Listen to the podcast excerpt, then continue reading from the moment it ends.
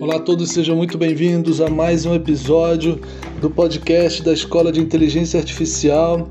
Neste episódio, a gente bateu um papo incrível com o professor Anderson Soares, da Universidade Federal de Goiás, ele que é diretor do Centro de Excelência em Inteligência Artificial, uma das pessoas que mais conhece desse tema no Brasil e no mundo. Espero muito que vocês gostem.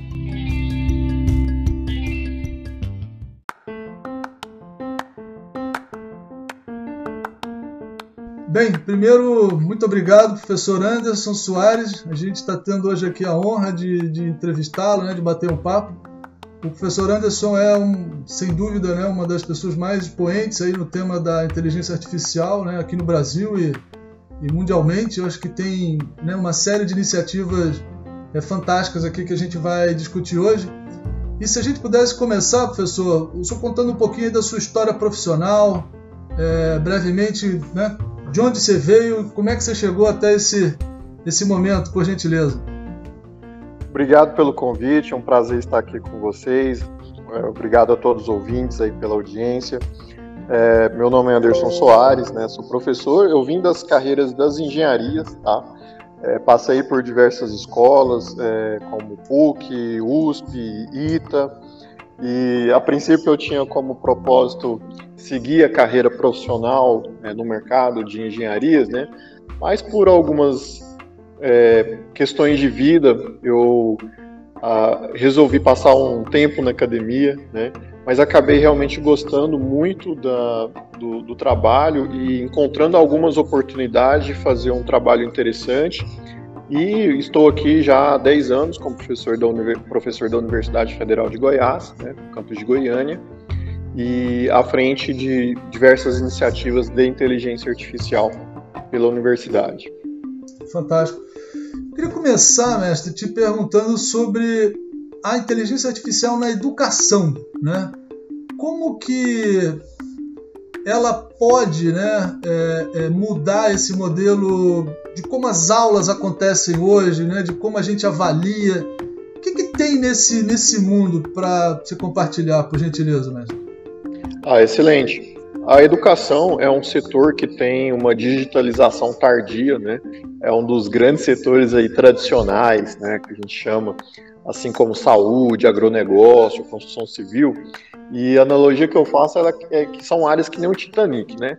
Eles são lentos, é, demora um pouco a tomar decisões, mas quando esse navio vira, ele vira com muita força. Né? Então a educação ela, ela é a, praticamente a mesma há muitos séculos, né? Se você parar para pensar, é um mestre com vários é, é, estudantes ou discípulos, a forma como você quiser nominar, né? É, e o que aconteceu ao longo desses séculos é que a gente organizou isso, mas o processo em si é o mesmo. Né? Então você chega lá numa sala com 40 alunos para transmitir um saber. Né? É, o, o, em qualquer setor, a grande oportunidade que a inteligência artificial traz está na personalização nas relações de consumo. Tá? E o saber é um produto, né? É, seja ele independente de quem esteja pagando, se é o governo, se é um ente privado, ele é, um, é, um, é uma, é uma, forma de relação. Né? Então, é, nessa lógica de que a grande oportunidade são a, a personalização das relações de consumo, um, uma das, das questões mais instigantes, na minha opinião, é você ter a oportunidade de customizar o aprendizado. Tá? Por quê? Porque hoje a gente chega numa sala de aula e tem lá 40 alunos e você supõe que todos aprendem na mesma velocidade, com as mesmas dificuldades e não precisa nem dizer que isso não é verdade, mesmo? Você tem diferentes velocidades de aprendizado, diferentes é, obstáculos de aprendizado e diferentes ritmos, né? Então imagina a gente conseguir personalizar essa, essa jornada do saber, tá? A gente não faz isso hoje devido ao custo-benefício. Óbvio, se eu tiver um professor para um aluno, eu consigo personalizar essa relação. Então é o tipo de problema que a gente precisa da máquina para, se não fazer toda a automação, nos ajudar nessa automação. Tá? Então, dentro desse sentido, a gente pode derivar uma série de problemas que a gente pode usar a máquina para nos ajudar. Não só na personalização dos conteúdos e da jornada do estudante, mas também em tarefas um pouco mais é, orbitais ao core da educação, como, por exemplo, a questão do, da, da evasão. Né? Nós, em particular, estamos fazendo é, um grande projeto aí com diversas universidades financiado pelo, pela Secretaria de Ensino Superior do MEC é, para prever evasão, né? E aí eu sei antecipadamente, olha, esse e aquele e aquele outro aluno vai evadir durante o semestre e eu, eu tenho a oportunidade de fazer uma ação de prevenção em cima. Claro que nem todas são evitáveis, mas uma parte sim, né? E aí você tem a possibilidade de ao invés da gente seguir na lógica tradicional de olhar pa para trás, enxergar um determinado indicador e tomar ações para mitigar aquele problema, você tem um retrato do futuro, em que você olha para frente e diz: Isso vai acontecer e toma ações para alterar esse cenário futuro. Então, são algumas das oportunidades que a gente tem de usar a inteligência artificial na educação, por exemplo. Legal. Agora, talvez seja viagem, mas assim, uma, uma IA dando aula, por exemplo. Isso é uma coisa? Existe algum case? Isso está acontecendo? Faz sentido? Você acha? Eu, eu, acho que a minha resposta vai deixar as pessoas chocadas, né? É, na verdade, isso já está mais presente do que as pessoas imaginam. Toda vez que você abre um vídeo de algum conteúdo em uma plataforma de vídeo, o que aparece ali são sugestões de como dar prosseguimento naquela área, não é verdade? Sim. Então, não é um robô falando com você, né? como os filmes possivelmente projetariam isso, mas já é a inteligência artificial intervindo na forma como a gente aprende coisas em geral, não só apenas da escola, né? Então, é, você vai lá, assiste um vídeo hoje de é, como é, é, esses dias eu fui trocar uma tomada, né? E eu sofri lá com o cabo, o fio. O fio, como enroscar ele na tomada. Fui lá, né, na plataforma de vídeo e assisti uma maneira, inclusive, bastante eficiente, que me ajudou muito a fazer aquilo de uma maneira mais assertiva. E aí, de repente, passou a aparecer para mim, né, nessa mesma plataforma, é, vídeos de é, é, como resolver problemas domésticos de forma prática. então, isso é ou não é a inteligência artificial nos aju ajudando na nossa jornada de conhecimento? Né? É verdade. Então, já está muito mais presente do que as pessoas imaginam. É verdade. Bacana. E a graduação em IA, na IA que vocês desenvolveram, isso começou em 2019, não? É, o primeiro, é, não sei se pudesse comentar um pouquinho, né? Foi a primeira graduação em inteligência artificial é, terceiro, terceiro grau no Brasil, é isso? Isso, pelo menos no que tange às universidades, né? É, há controvérsias, mas o fato é que é, a gente fez esse movimento, por quê? Porque a gente já lida com muitos projetos de inovação com empresas, é, empresas privadas principalmente, tá? Então a gente é, compartilha com essas empresas a dificuldade de encontrar mão de obra, de contratar, né? Então a gente tomou a decisão de contribuir para mitigar esse problema que hoje não é um problema só do Brasil, é um problema global. Né? Você tem uma escassez muito grande de profissionais de inteligência artificial. E só que é um profissional que é formado nível da pós-graduação, que é mais restrita, de menor, é, menos acessível para as pessoas, né? E a partir do momento que a, a IA ela, ela perde um pouquinho do caráter científico e ganha um pouquinho do caráter de ferramenta, que é você aprender a usar, aí é claramente um sinal de que a formação ela está adequada para um nível de é, terceiro grau, que é o nível de graduação bacharelado, né? E, e aí a, a UFG, é, nós part... fizemos esse movimento na UFG até por é, entender que nós somos, se não a grande referência, mas uma das grandes referências no tema no, no, no país, então era natural que a gente puxasse esse assunto nacionalmente, né? E foi um momento extremamente oportuno, porque é, universidades ao redor do mundo também bastante prestigiadas fizeram um lançamento quase que simultâneo. Né? Ah, o MIT criou um bacharelado em Artificial Intelligence, é, Carnegie Mellon também. Né?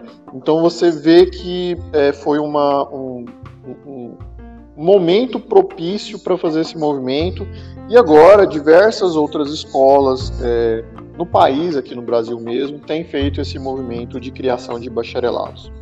Legal. Uma, uma, uma dúvida, né? Assim, é um, é um tema assim, muito por um lado técnico, né? Eu diria, né, com todos os skills né, de programação, de matemática, de estatística, né, de, de computação, de tudo isso. Como é que vocês trabalham também os soft skills dessa turma? É, porque ah, excelente. Eu, assim, só é uma máxima, né? E eu percebo isso muito, cara. Principalmente essa turma da engenharia, da programação, os caras são assim, um QI muito alto, mas um QE, meu, de, de garoto às vezes, né? Não, não sabe lidar, não sabe às vezes tomar um feedback, uma pressãozinha, já quer desistir de tudo. Então, assim, parece que claramente né, a, a inteligência artificial tem que andar pesado com uma, quase com educação em valores humanos, né? Uma coisa que realmente né, eleve o nível na, na, em todas as suas esferas. Né? Como é que vocês fazem isso, mestre? Ah, excelente questão. É, a gente debateu muito isso quando foi criar o bacharelado em IA. Né? Então, o que, que nós não queríamos fazer? Nós não queríamos fazer é, a formação de um profissional que a gente chama espremedor de modelo. Ou seja, ele recebe os dados, ele faz a máquina mastigar esses dados e produzir um resultado. E aí, o, o, os produtos de IA, eles estão muito longe de ser isso. Né? Eles começam, assim como qualquer tecnologia, ela não é terminativa em si. Se você não pôr em algum lugar e usar de alguma forma, não serve para nada. Né? Exato. Se não estiver resolvendo o problema de alguém, cara, não adianta. Né? Então, é, qual que é a formação campeã? É aquela que você tem um problema para resolver é, discute o escopo, negocia com quem vai usar, corre atrás dos dados, certo? Não, não caia nessa, tipo assim, não, que você vai receber uma matriz certinha, redondinha, com os dados limpos, sem erros. Isso é uma falácia. Então, se você não passar por essa experiência que é coletar o dado, juntar o dado, modelar o problema, tem tal informação? Não tem. Tem. Ah, tem que coletar você começa a resolver o problema aí, no mínimo, né? Para não dizer os passos anteriores. Então, é, construir a IA é uma fase do ciclo, né? Então você vai lá, entender o problema, é, o problema existe, né? A, quais os dados que estão disponíveis e aí, ok, aí você vai construir, é, treinar a inteligência artificial, né? E depois disso, ah, ok, parece que funciona a como usar isso. É uma, é, eu que inclusive ajudo diversas empresas a recrutar né, talentos, é, é, impressionante, né? Às vezes a pessoa vai lá, faz um curso rápido, não, agora eu sou um cientista de dados. E na prática o cara sabe rodar um algoritmo. E a gente que está aí no mercado, né, Marcelo, sabe que está é, tá muito longe né, de ter, disso ser uma formação mínima. Então, é, a, a, acurácia, por exemplo, né, que geralmente se usa, geralmente diz muito pouco sobre como usar aquilo. Né? Então, a nossa preocupação foi não só é, ensinar técnicas de programação, né, das infinitas ferramentas de inteligência artificial, mas dar essa vivência da resolução de problemas. Então, esse é o perfil campeão que a gente acredita, estamos fazendo e que a gente acha que é o caminho certo e que forma esse profissional aí mais é, preparado, não totalmente, porque nenhuma escola entrega isso, né? É, mas um pouco mais preparado, inclusive nas soft skills, né? Porque senão ele vai é, achar que ele recebe o dado prontinho, redondinho, que ele é só ele colocar na máquina e treinar o algoritmo. Então isso é o grande desafio que a gente tem, né? E, e, ao participar desses projetos de inovação com as empresas, né, é que você tem a oportunidade de desenvolver essas soft skills. E para finalizar minha resposta, eu vou dar um exemplo que eu vivi dois dias atrás. Numa reunião de projeto, uma empresa, estava o CEO, era uma reunião de, de entrega e de avaliação de uma etapa, né? E aí discutimos, legal, a empresa, né? Ok, estamos andando bem. E aí no final o CEO virou e falou assim: não, mas o, o, o pessoal aí, esses dois alunos novatos aí, na próxima reunião eu gostaria de, é, de, que eles se apresentassem, falassem e contassem a jornada de aprendizado deles no projeto. Perfeito. Então, é uma experiência muito rica, né? E estão lá desesperados, né? O que, que eu vou falar, né? É. Mas por meio dessas experiências que eu acho que a gente dá a possibilidade de desenvolver essas outras competências que você citou. Fantástico, fantástico. Parabéns, mestre. Você, você também é o fundador do projeto Deep Learning Brasil, né? É, a gente tá, tá na moda, né? Eu mesmo tenho me debruçado aí tentando mergulhar nesse mundo do explainable AI, né? Da explicação das caixas pretas, né? Tem LGPD por trás disso. O que, que você vê nesse mundo, mestre? Porque tem tem caras assim, faixa preta dizendo que isso é bobagem, que você não deveria explicar modelo nenhum, né? Aí tem a turma que traz muitos exemplos, principalmente da parte médica, né? Que, pô, peraí, como é que você não vai explicar? É, mas tem lei também, né? Agora. É, o que, que, você vê, mestre? Onde é que está aí o equilíbrio dessas duas opiniões, por gentileza? Ah, excelente. É, eu, sempre que me pergunto desse assunto, eu, eu, eu, prefiro começar dizendo o seguinte: olha só, qual que é a jornada da história da humanidade em resolver problemas? Primeiro você resolve.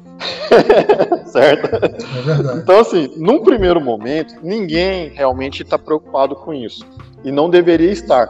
Porque senão fica aquela coisa assim, eu, eu sei que eu sou um engenheiro e o engenheiro é muito é, né, é, enviesado para esses subótimos, né? É, do tipo assim, é, cara, funciona mais ou menos? Atende, ok. Né? Mas o fato é que a própria ciência funciona assim. Primeiro, a gente está preocupado em fazer funcionar, em mostrar a viabilidade. Não estamos preocupados com as condições de uso, com as restrições operacionais. Isso faz parte. Você não, senão você não resolve, entendeu? Não, não dá para é, ser o campeão e resolver tudo uma vez, né? Então, quando surgiu é, o avanço, é, eu diria relâmpago, né, do estado da arte em alguns problemas usando o deep learning, é, realmente começou a ter essas, esses questionamentos que são é, verdadeiros, são é, pertinentes, mas aquele não era o momento. Entende? É, eu não vou. Ninguém, por mais brilhante que seja, vai resolver o problema e tratar todos os efeitos colaterais. Isso não existe. Certo? Então, é, o que, que aconteceu? Principalmente em visão computacional, que é onde esse movimento começou primeiro, você avançou, avançou, avançou e falou, puta, funciona muito bem. Agora eu vou correr atrás de explicar o que está acontecendo, vou correr atrás da interpretabilidade. E nos últimos três anos avançou muito, mesmo se tratando de redes neurais profundas, que geralmente são tidas como técnicas é, de caixa preta, né? Aquilo que você não consegue entender os porquês, né? Claro que, é, e aí cada caso é um caso, assim, é, se você pegar soluções para o agro, é, geralmente. Ninguém está é, preocupado. Ninguém está preocupado. né? Eu só quero assim, vai chover amanhã, né? Ponto, cara. Né? É. Se você está acertando, eu, eu, como um cara, um possível agricultor lá na ponta, eu não vou chegar para você, ah, por que, que você sabe, né? Agora, quando você vai para algumas outras áreas como saúde, é, algumas reguladas como finanças, aí sim, isso é uma questão que pode inviabilizar uma solução, fato, né? É, e aí, mas é, é, é, a gente entender essa janela de oportunidade para, tipo assim, olha, funciona, funciona. Vamos tentar explicar agora? É, se for o momento propício, realmente é um, é um esforço pertinente, um questionamento pertinente, né? Mas é, eu, eu, eu sempre costumo dizer o seguinte, olha, se eu disser para você que tem aqui uma cura para o câncer que mostrou 100% de efetividade, você está preocupado com como? É uma pergunta que a gente tem que se fazer, né? Então, no final do dia, a gente tem que buscar esse equilíbrio, né? Do, do quanto é pertinente para aquela área, buscar a interpretabilidade do que a IA está fazendo e do quanto não. E entender essas janelas de desenvolvimento, que num primeiro momento não, não é o foco de quem está ali na, na linha de frente da, da evolução científica. Mas que, num segundo momento, certamente questões como essa serão objeto de esforço. Legal.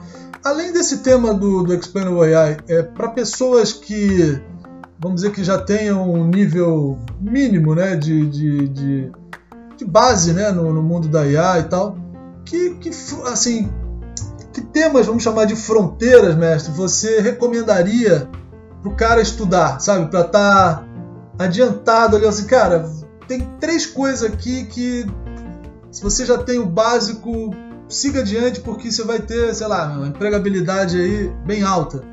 Quais são esses temas hoje, cara, no mundo, assim? Bacana. É, claro que tem muitas formas de dividir, tá? É, eu vou tentar simplificar em algumas mais objetivas para sua pergunta. Eu primeiro é, entendo que o que é mais rápido de formar a gente é as técnicas de machine learning para dados estruturados, que a gente chama, ou dados tabulares. É a barreira menor. Claro. Só que é um, são soluções que dependem do dado estar tá mais redondinho, tá mais certinho, né? E, e aí é, você tem, um, inclusive, uma maior disponibilidade de mão de obra nessa área, tá? É, mas, às vezes, você chega numa empresa e, ah, tem dado faltante numa determinada variável. Isso pode inviabilizar, tá? É, mas é, é, onde todos deveriam começar, né? Porque é uma escola mais básica. Depois, é, tem um grande grupo que eu acho extremamente pertinente, que é do, dos, do, das soluções para dados não estruturados, tá? Que é, exemplos muito é, fáceis são texto, voz, áudio, são exemplos de dados não estruturados, tá? E imagem também. Então, é, são problemas mais difíceis, porém, geralmente de maior valor para as empresas, é, e geralmente mais disponíveis. Tá? Vou dar um exemplo. É, o, uma empresa não tem um determinado processo que gera dado, mas sei lá, ela trafega isso por e-mail. Isso não deixa de ser um dado, só que não estruturado, certo? E fazer a solução em cima disso é muito mais difícil, claro. certo?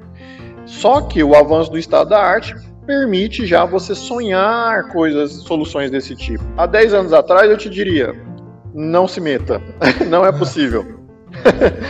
certo? Então, é, só que esse mundo aí dos dados não estruturados são técnicas muito mais difíceis, muito mais complexas e que requer uma jornada de desenvolvimento profissional muito mais longa, né? E no final do dia caímos no velho dilema: maior risco, maior retorno. Então, Sim. eu colocaria essas duas grandes áreas das diversas subdivisões que a gente poderia fazer. Bacana, bacana.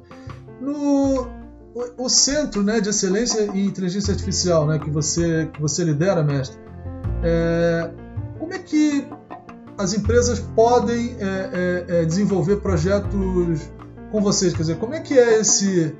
É, existe essa disponibilidade? Como é que vocês assim, permitem... Como que a gente cuida disso, né? É, é. Tranquilo. É, então, a, a, gente sempre parte da pesquisa aplicada, ou seja, qual problema você quer resolver, né? Sobre a ótica da empresa. Então, a ciência de longo prazo tem o seu valor, que é aquela assim, ah, eu, eu vou estudar aqui ferramentas e depois eu descubro para que serve essa ferramenta. Tá? Isso é válido, a gente tem que ter a clareza de que a gente precisa sim desse tipo de ciência. Tá? Mas, é, no nosso caso, a gente faz o caminho inverso, ou seja, qual problema você quer resolver? Né?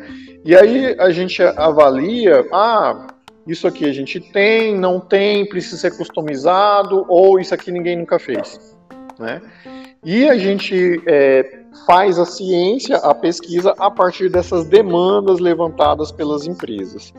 A empresa ela financia o projeto né, conosco, é, num, num, contrato de pesquisa e inovação, ou seja, um contrato de risco. Né? O que é um contrato de risco?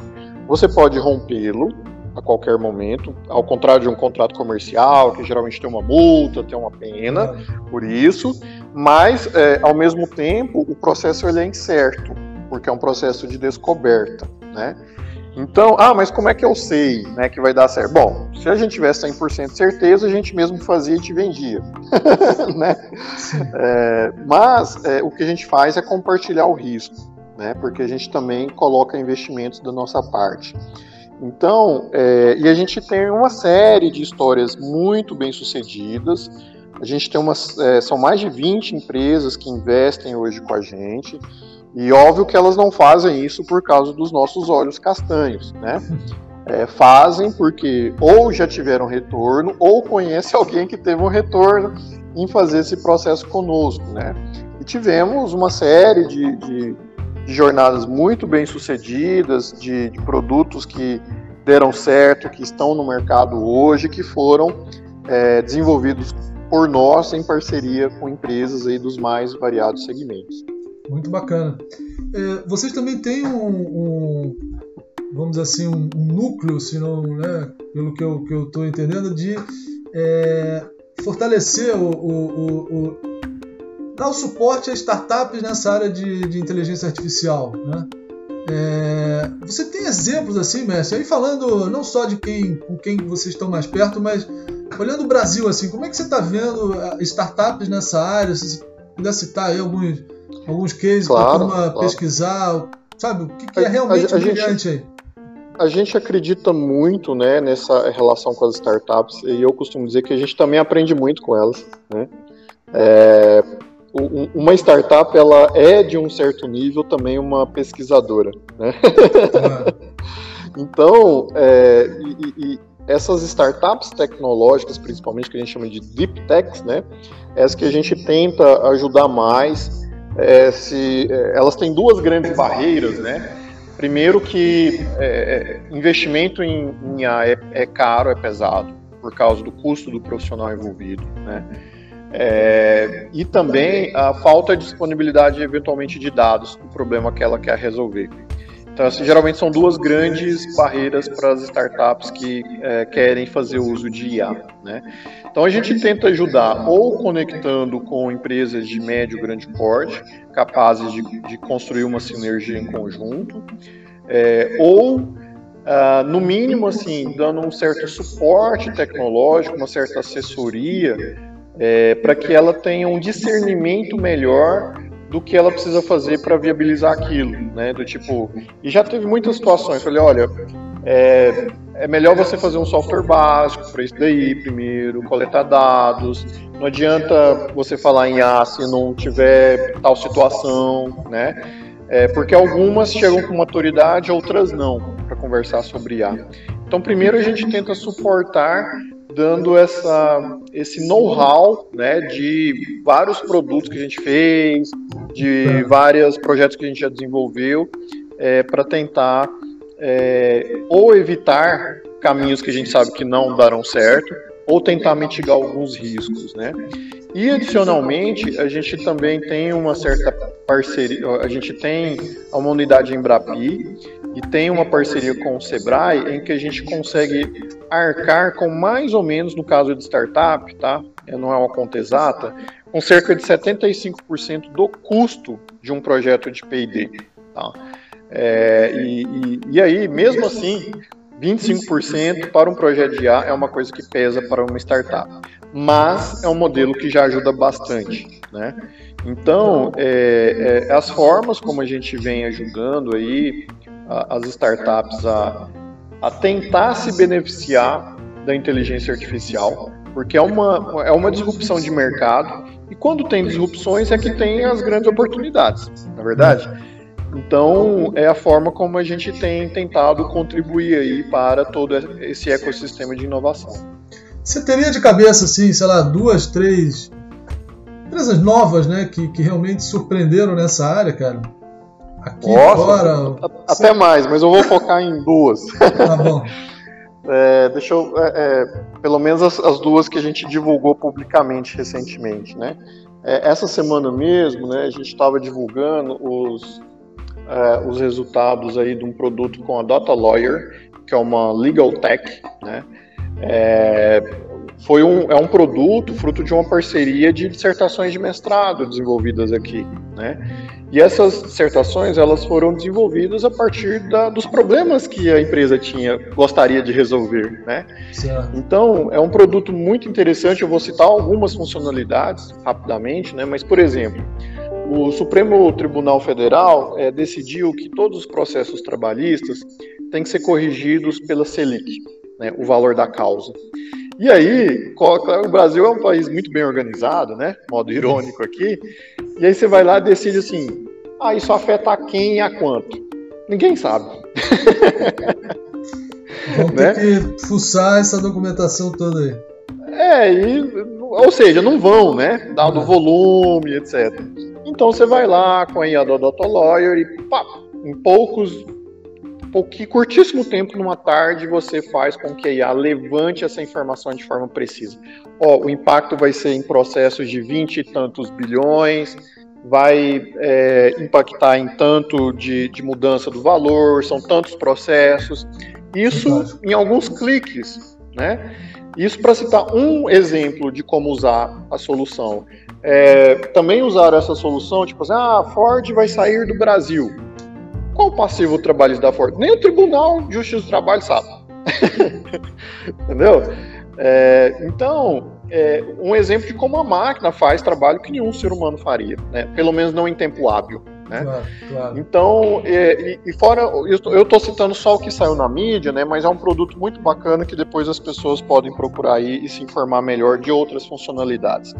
Outra solução bastante interessante foi da uma uma empresa chamada é, Cilia Tecnologia, que ela era então uma, um software para instrumentação de sinistros de seguro, né, para oficina, oficinas mecânicas especificamente.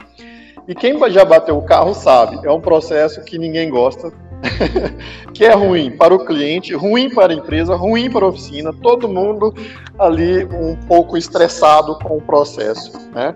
Então, é, o, o, a, a, seguradora, tanto quanto nós, o sonho é bater o carro. Bateu o carro, a seguradora ela não está preocupada se vai levar na oficina XPTO, ela quer te pagar o sinistro, ponto. Tanto quanto você quer receber. E aí, só que a gente não tem tecnologia, ou pelo menos não tinha para isso, né? Então qual que é a proposta de valor nesse caso? Bateu o carro, tira a foto, ao invés de ter um processo extremamente moroso, uma IA analisa e tipo assim, ok, é, realmente tem que acionar ou não, e algumas seguradoras estão até usando de uma forma mais ousada, dizendo, eu te pago o sinistro em 60 minutos. Caramba. Né? Então, é, como dar escala se não fosse por uma solução de IA que recebe essas imagens e diz, ok, é sinistro e está estimado em tanto, né? a fim de ou é, otimizar a operação do auditor ou até mesmo automatizar completamente essa tarefa. Né? Então, é, essa é uma solução aí da, da Cilia Tecnologia, também fruto aqui de, de, de, uma dissertação de mestrado, que também virou produto. Né? Então, é, são exemplos aí de, de, de é, de soluções, né? não do que o Google, o Facebook está fazendo, porque isso aí a gente lê na internet, né? É. mas que dá uma percepção de como têm sido feitas coisas muito bacanas aqui no país e que já se tornaram realidade. Fantástico. Mestre, para fechar, se você puder, dicas aí que você tenha, cara, de leitura, é... um pouco assim, tá bem, bem breve, mas para quem está começando e para quem está num nível vamos dizer assim, numa fase 2, o que, que você recomendaria aí de prioridade de estudo, dicas nesse sentido, cara?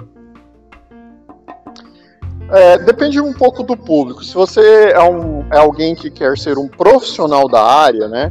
É, essa lógica que eu dividi anteriormente de técnicas para dados estruturados e técnicas para dados não estruturados é uma boa escadinha de jornada, tá? É, então, é, dados como regressão linear, regressão logística, árvore de decisão, é, classificador bayesiano, é, é, uma, é uma jornada que ó, não é fácil, vou adiantando, tá? Eu sempre digo para os meus alunos assim, olha, a falta de profissional tem um motivo óbvio. Você consegue inferir qual é? né? Então, é, só aí já vai dar um, um, investimento, um tempo que não é pequeno, tá? É, Para aqueles que querem desenvolver o discernimento de como usar IA, para que serve, quais são as oportunidades, aí é, um, é, é, uma tarefa, eu diria que tem uma escassez de material um pouco maior. Né? É, mas tem, é, principalmente para quem não tem barreira com a língua estrangeira, principalmente inglesa, tem diversos materiais, como um curso do Coursera de IA para negócios. Tem um livro em particular que eu tenho aqui chamado Ciência de Dados para Negócio, né, que ó, conseguem abstrair um pouco a, a necessidade de entendimento de como funciona a técnica para você é, ter uma visualização de do para que, que serve, né? Claro. Então são, são dois, é, dois grupos aí que, que eu, eu, eu sugeriria esse tipo de jornada. Maravilha. Mestre, poxa, obrigado demais aí pelo seu tempo, cara, por todas essas lições aqui, dicas fantásticas. É, parabéns aí, poxa, e muito, né, por todas essas frentes, né, orgulho pra gente aí na, né, em Goiás, é, e fantástico, né, universidade fora do eixo Rio-São Paulo, né, se destacando, isso é, isso é muito bom para o país, né, parabéns mesmo e muitíssimo obrigado aí pelo seu tempo, mestre. Imagina, obrigado você pelo convite e também um, um agradecimento especial a todos os ouvintes que nos acompanharam aqui nesse podcast. Maravilha, obrigado. Boa tarde, tudo bom. Um abraço. Tchau, tchau.